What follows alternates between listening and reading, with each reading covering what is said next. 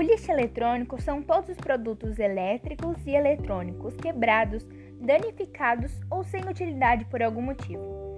O lixo eletrônico está se tornando cada vez maior. Em 2019, o Brasil foi o quinto país que mais produziu lixo eletrônico.